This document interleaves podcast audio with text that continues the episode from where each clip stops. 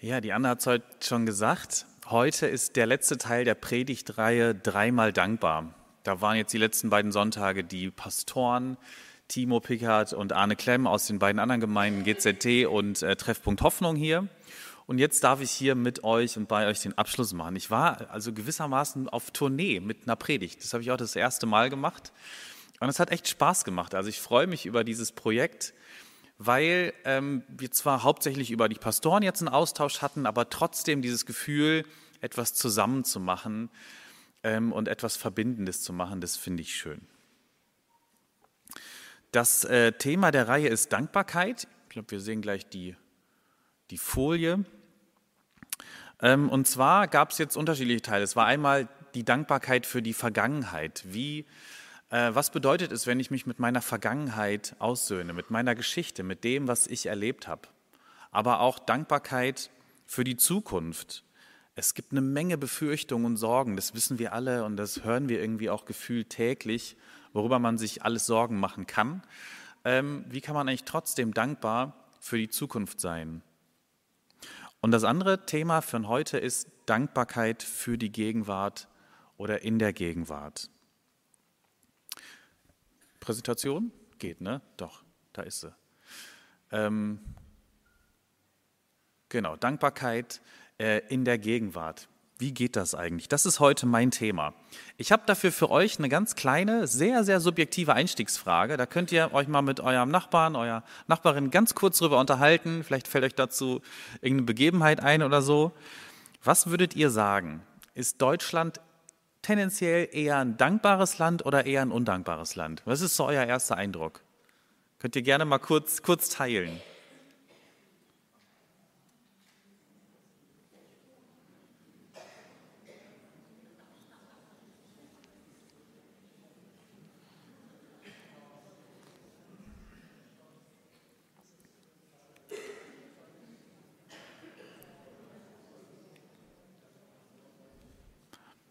Bei mir von vorne kommen jetzt nicht so die Signale an. Manchmal in den anderen Gemeinden hatte ich jemanden, der meinte, äh. oder da gab es direkt so eine ganz, ganz klare Reaktion. Ich habe eure Reaktion jetzt nicht, nicht gehört. Ich vermute aber, dass ganz viele gesagt haben, ah, ich glaube, Deutschland ist tendenziell eher ein undankbares Land. Die Sache ist, es ist natürlich eine fiese Frage auch, ne? Weil, also was ein ganzes Land. Man kann jetzt ganz schlecht alle über einen Kamm scheren. Es gibt halt in unserem Land dankbarere Menschen und es gibt undankbarere. Aber wenn ich diese Frage ganz intuitiv und spontan beantworten müsste, hätte ich auch gesagt, ich glaube, Deutschland ist, ist eher undankbar. Den meisten in unserem Land, den meisten auch von uns, geht es unfassbar gut. Also materiell gesehen zumindest. Wir haben als Gesellschaft einen, einen Wohlstand und ein Reichtum erlangt, ähm, der historisch gesehen einmalig ist, zumindest was, was die Breite in der Gesellschaft angeht. Deshalb sind wir trotzdem immer noch nicht das dankbarste Land der Welt. Mir kommt äh, spontan dabei immer das Bild von Menschen an einem deutschen Flughafen, die gerade aus dem Urlaub zurückkommen. Und man könnte jetzt annehmen, wenn du aus dem Urlaub zurückkommst, nach einer Woche oder zwei Wochen, du musst doch eigentlich über das ganze Gesicht strahlen und dein Herz muss voller Dankbarkeit sein. Es muss zerspringen vor Dankbarkeit. Ähm, und ich habe dann immer so das Bild, oder was man viel wahrnehmen kann, ist, oh, Menschen, die mit ihren Kindern meckern, Menschen, die auf ihren Koffer warten, Menschen, die meckern, weil, ähm, weil der Shuttle zum Parkplatz immer noch nicht da ist und so weiter. Und Leute, die denken, oh, ein bisschen grummelig, morgen geht es auch schon wieder zur Arbeit, ne? dann ist eh die ganze Entspannung schon wieder weg. Es kann sein, dass, das, ähm, dass diese Eindrücke reine Klischees sind äh, und dass es einfach nicht so ist. Aber es geht ja auch ein bisschen um die ersten Eindrücke. Äh, diese ersten Eindrücke erzählen uns ja auch etwas darüber, wie wir uns wahrnehmen und wie wir so die gesamte Stimmung wahrnehmen. Ich habe noch eine Frage, da braucht ihr euch jetzt nicht mit dem Nachbarn unterhalten, könnt ihr einfach mal reinrufen. Und zwar, ähm, was ist das Gegenteil von Dankbarkeit? Da einfach reinrufen. Unzufriedenheit, Undank, Undankbarkeit. Was fällt euch noch ein?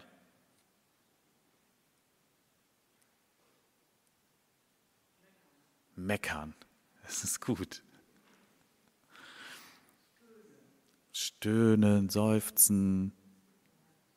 Ja.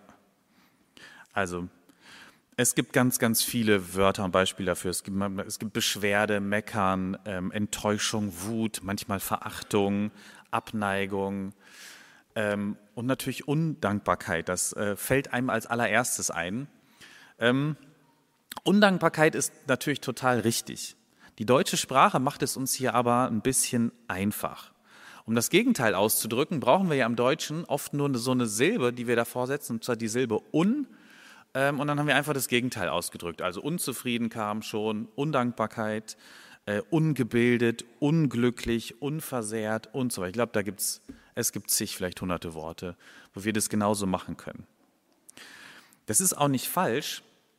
Das Problem ist, es verrät uns noch nicht so viel darüber, was ist denn eigentlich Dankbarkeit oder Undankbarkeit. An dieser Stelle hilft uns die deutsche Sprache nicht so viel weiter. An einer anderen Stelle ähm, hilft uns die deutsche Sprache schon. Und zwar führt sie uns auf eine gute Spur. Danken hat nämlich einen äh, interessanten Ursprung, einen interessanten Wortursprung, der mir vorher nicht bewusst war. Es ist ganz, ganz einfach, aber Danken kommt von Denken. Es kommt einfach von Denken. Das ist im Englischen äh, genauso. Da ist es to thank und to think. Ist der, genau derselbe Wortursprung. Ursprünglich bedeutet danken deshalb jemanden in seinen Gedanken halten oder behalten. Also, ich denke an dich. Ich schenke dir meine Aufmerksamkeit. Ich mache mir Gedanken über dich. Selbst wenn wir sagen, ich mache mir Sorgen um dich, ist das immer noch was Ähnliches, weil man macht sich nur um jemanden oder um etwas Sorgen, das einem etwas bedeutet und wofür man dankbar ist. Wenn also danken heißt, ich denke an etwas, dann wäre das Gegenteil von Dankbarkeit Vergessen oder Gleichgültigkeit. Wenn wir überhaupt nicht mehr an irgendetwas oder an irgendjemanden denken, dann werden wir dafür auch nicht dankbar sein. Wenn uns etwas völlig gleichgültig ist, komplett egal, dann werden wir niemals Danke dafür sagen. Wenn uns eine Person nicht interessiert, dann sind wir für sie auch nicht dankbar. Heute geht es um Dankbarkeit und auch um das Gegenteil Undankbarkeit, Gleichgültigkeit. Und ich habe ein spannendes Kapitel in der Bibel gefunden, äh, in dem diese beiden Gegenteile genau so oder so ganz ähnlich aufgegriffen werden. Undankbarkeit wird damit Vergessen beschrieben und Dankbarkeit mit Erinnern, also beziehungsweise an etwas denken, sich etwas bewusst machen. Ich lese euch jetzt ein bisschen längeren Text, als wir ihn vielleicht sonst äh, als Predigtext haben, aber er lohnt sich. Und zwar aus 5. Mose 8 lese ich euch ein paar Verse.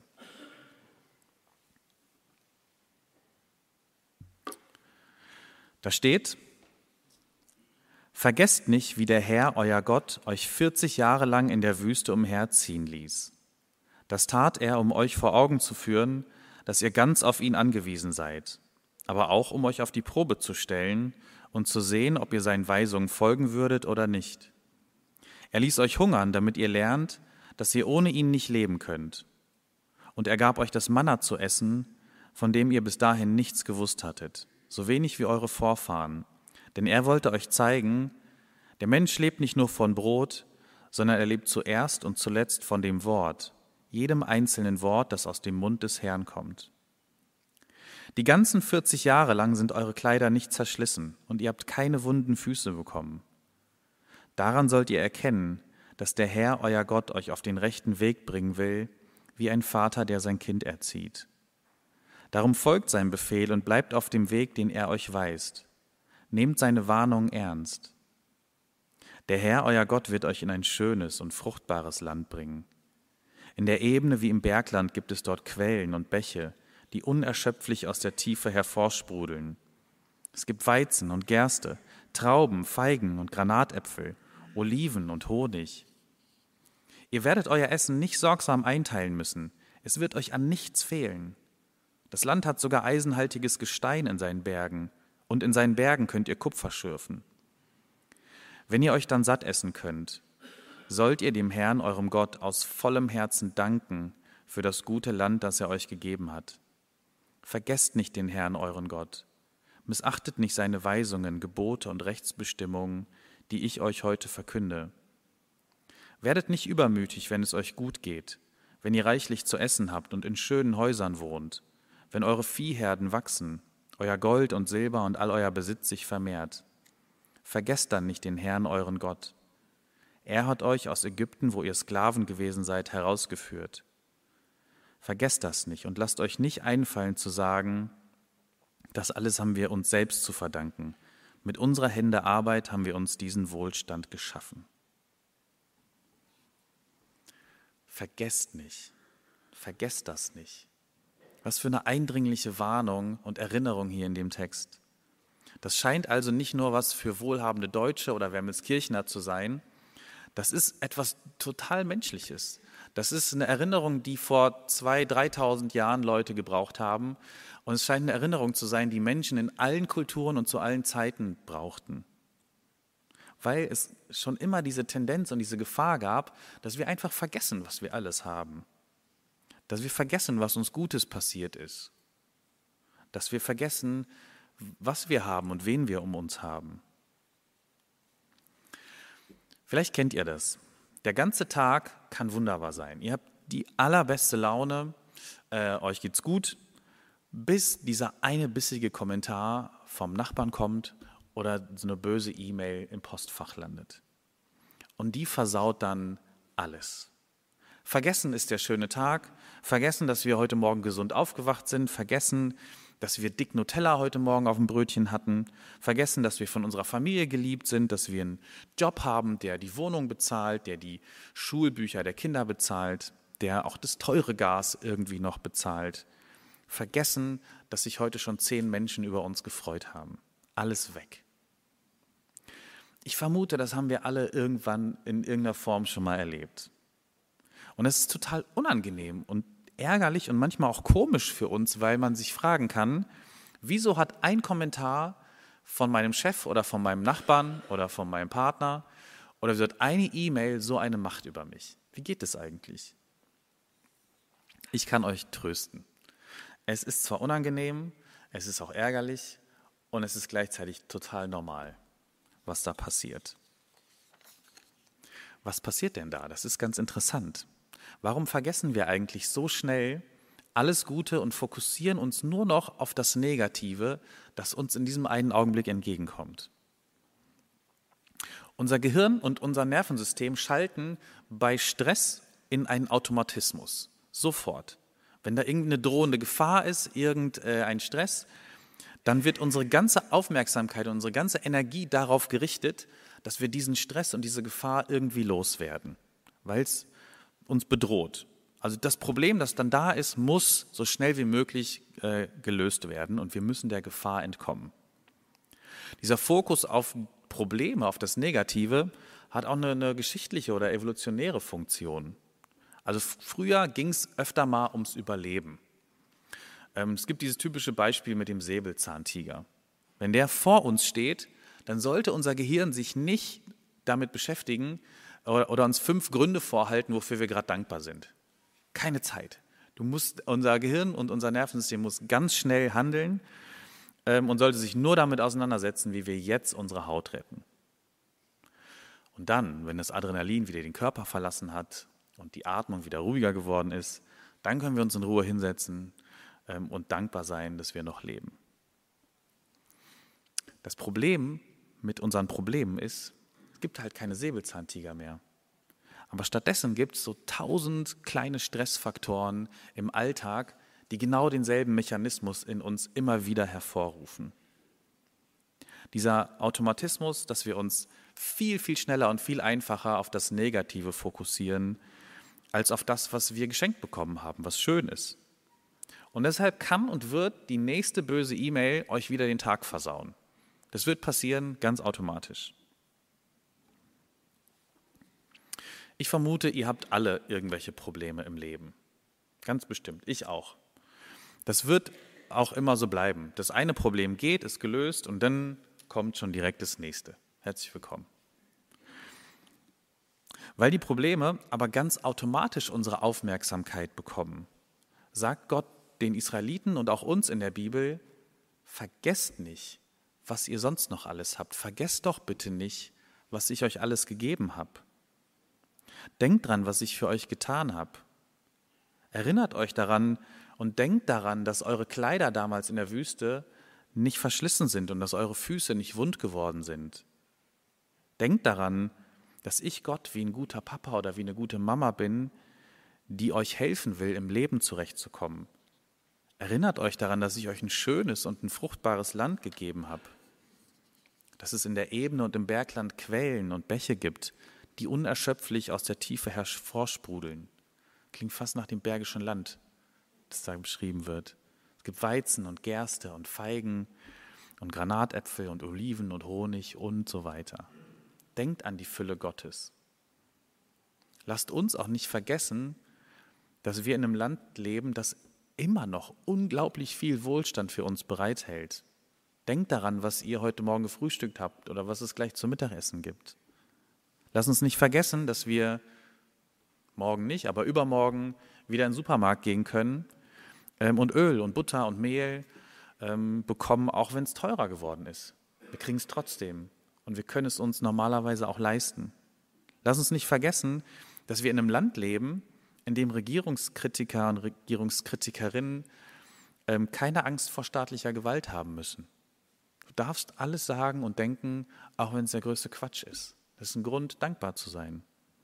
Lass uns nicht vergessen, dass wir trotz teurem Gas nicht erfrieren werden und dass wir genug Ressourcen haben, um das gemeinsam zu schaffen, auch wenn es kritisch werden kann. Lass uns nicht vergessen, dass wir jetzt gerade hier ganz, ganz viele Geschwister, Menschen, Freunde um uns herum haben, die für uns da sind. Gott möchte, dass wir uns vergegenwärtigen, was er für uns getan hat. Vergegenwärtigen heißt, all das, was so da ist an Geschenken und an Schönheit und Fülle, ähm, sich in die Gedanken holen, ins Bewusstsein holen und, und, und drauf schauen, was habe ich denn?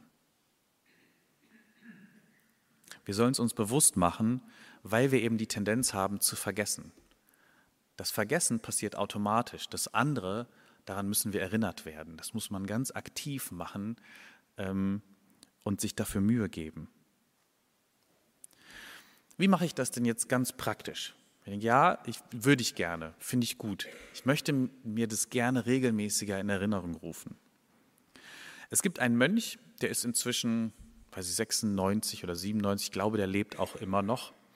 Äh, der heißt Bruder David Steindl-Rast. Ich habe glaube ich, schon zwei, dreimal hier mal von ihm erzählt. Äh, das ist für mich sowas wie der Papst der Dankbarkeit. Und der sagt, oder für ihn ist die ähm, Dankbarkeit vielleicht die zentrale Übung der Frömmigkeit. Üb immer wieder dankbar zu sein. Und er hat dafür ein ganz konkretes Bild gefunden.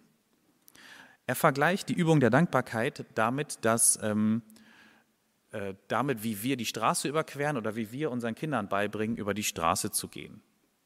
Also, ähm, wir stehen an der Straße und dann sagt er, ähm, tut man drei Dinge mit den Kindern, wenn man es ihnen beibringt, und die kann man auch auf die Dankbarkeit übertragen.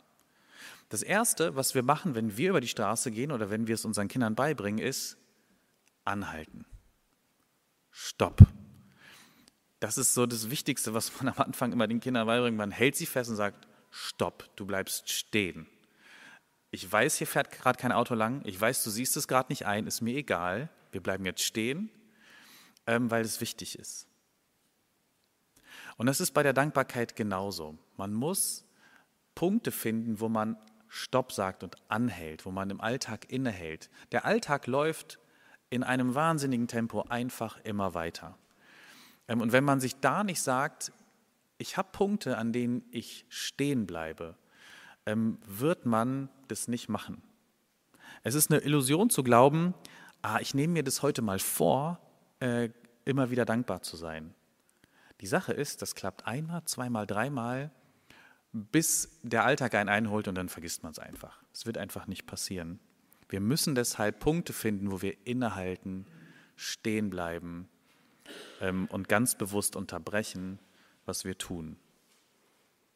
Das Zweite, was wir Kindern beibringen, ist, wenn du jetzt stehst, dann guckst du. Links, rechts, nochmal links. Und Dann kannst du erst weitergehen. Gucken. Das ist der nächste Punkt. Das ist bei der Dankbarkeit genauso. Wenn wir stehen, dann haben wir die Zeit äh, und können uns diese, die, die Zeit nehmen, aufmerksam hinzuschauen. Was ist denn eigentlich gerade da in unserem Leben? Wofür sind wir denn dankbar? Was ist denn an diesem Tag schon alles passiert? Wie geht es uns gerade? Dieses ähm, Gucken, das hat ganz viel mit Wahrnehmung zu tun, mit Aufmerksamkeit. Denkt über euren Tag nach, über die Menschen, die da sind. Wofür seid ihr dankbar? Und wenn es manchmal schwierig ist, was zu finden, dann denkt einfach noch einen Augenblick länger nach. Ich glaube, man findet immer was. Und dann können wir Gott Danke dafür sagen. Danke für das, was er uns schenkt. Das Dritte bei der Übung ist weitergehen. Jetzt kann das Kind über die Straße gehen. Wenn du ganz sicher bist, dass da kein Auto kommt, geh los. Und so ist es bei der Dankbarkeit auch. Wir halten kurz inne, wir schauen, wir sagen Danke und dann gehen wir los. Der Alltag darf auch weitergehen. Und das Ding ist, der Alltag geht verändert weiter. Wir gehen anders weiter, wenn wir äh, uns in der Dankbarkeit üben. Und je öfter wir das machen, desto mehr wird die Art und Weise, wie wir unseren Alltag erleben, verändern. Ich lade dich ein, dir das ganz, ganz konkret zu überlegen. Vor, weiß nicht, zwei, drei Monaten war hier die Anja Gundlach, die hat auch über Dankbarkeit gepredigt. Ähm, die wusste nicht, dass irgendwann diese Predigtreihe kommt und ich habe da gesessen, dachte, das ist ja wirklich ganz, ganz wunderbar und habe ganz, ganz viel gelernt von ihr. Und sie hat erzählt, vielleicht erinnert ihr euch noch daran, dass sie einen Punkt im Alltag hat, nämlich wenn sie, sie hat einen Hund, sagt sie, ich muss jeden Tag raus, ich habe gar keine Wahl, ich bin jeden Tag unterwegs und immer wenn ich in den Wald reingehe, da mache ich das, da bleibe ich stehen, überlege mir was, wofür ich dankbar bin, sage Danke, dann geht es weiter. Und ich glaube, wir brauchen wirklich solche Rituale, die so konkret sind wie möglich. Wenn das nicht konkret ist, dann wird es am Ende nicht passieren. Vielleicht ist es für euch der Zeitpunkt, wenn ihr ins Auto steigt äh, und zur Arbeit fahren wollt, dass ihr sagt, die Minute nehme ich mir. Oder bei mir ist es zurzeit so, dass ich das nach dem Aufstehen mache. Da habe ich eigentlich, wie ganz viele andere äh, in meinem Alter und jünger, den Reflex, zum Handy zu greifen. Das ist so ein Automatismus, der, der passiert. Und da sage ich mir, nee, lass es noch einen Augenblick liegen ähm, und überleg dir was, wofür du dankbar bist. Und dann mache ich euch Mut, ähm, das so konkret wie möglich zu machen. Wo könnt ihr anhalten, gucken und dann weitergehen? Dankbarkeit hat dann ganz, ganz tolle Auswirkungen ähm, auf unser Leben. Die Bibel nennt das Shalom, Frieden, der in unser Leben kommt. Dankbarkeit ist wie so eine Tür, die man aufmachen kann, damit der Friede Gottes da reinkommt. Ähm, das möchte ich jetzt zum Schluss der Predigt noch ähm, kurz erwähnen, weil es einfach so schön ist. Ähm, dieser Friede Gottes äh, ergreift alle Ebenen unseres Lebens. Ich nehme mal drei heraus. Unsere persönliche Ebene, die gesellschaftliche Ebene und unsere Beziehung zu Gott. Welche Folgen der Dankbarkeit hat die Dankbarkeit auf unser persönliches Leben? Es gibt ähm, eine ganze Reihe psychologischer und auch medizinischer Untersuchungen, die die Folgen von Dankbarkeit ähm, untersucht haben. Und es gibt Untersuchungen, die zeigen, dankbare Menschen sind glücklicher. Dankbare Menschen sind optimistischer, hilfsbereiter, schlafen besser, bewegen sich mehr, die essen gesünder, fühlen sich weniger einsam und haben bessere Abwehrkräfte. Wenn allein das einen in dieser Selbstoptimierungswelt nicht überzeugt, dann weiß ich auch nicht. Es geht aber noch weiter. Es hat auch auf Gesellschaft und auf unser Umfeld ähm, große Auswirkungen. Menschen, die dankbar sind, sind viel, viel leichter zu ertragen, sind nicht so ungenießbar. Mit Menschen, die dankbar sind, ist man eigentlich immer gerne zusammen. Dankbare Menschen fangen auch nicht so schnell einen Streit oder einen Krieg an. Wer dankbar ist, spürt die Verbindung zu anderen Menschen viel tiefer. Und das ist etwas, was wir ganz dringend brauchen in unserer Gesellschaft. Und die dritte Ebene ist, Dankbarkeit wird unsere Beziehung zu Gott verändern. Wer immer nur auf seine eigenen Probleme guckt, der wird Gott auch vor allem als Problemlöser wahrnehmen und benutzen. Also immer wenn ein Problem da ist, dann bete ich zu Gott und sage, kannst du mir nicht dabei helfen, kannst du mir dabei helfen. Und es ist auch nicht verkehrt. Das ist ja völlig okay, weil Not lehrt beten und Not braucht auch das Gebet. Aber Gott ist noch so viel mehr für uns als nur ein Problemlöser. Gott ist unser Vater, unsere Mutter. Gott ist unser Freund, unser Bruder in Jesus Christus, unsere Fülle, unser Retter, unser Ziel und, und, Deshalb verspreche ich euch, Dankbarkeit lohnt sich. Gott erinnert uns nicht umsonst daran. Gott erinnert uns nicht daran, weil Gott diese Dankbarkeit unbedingt braucht und will. Aber wir brauchen sie. Und Gott macht sie Freude. Amen.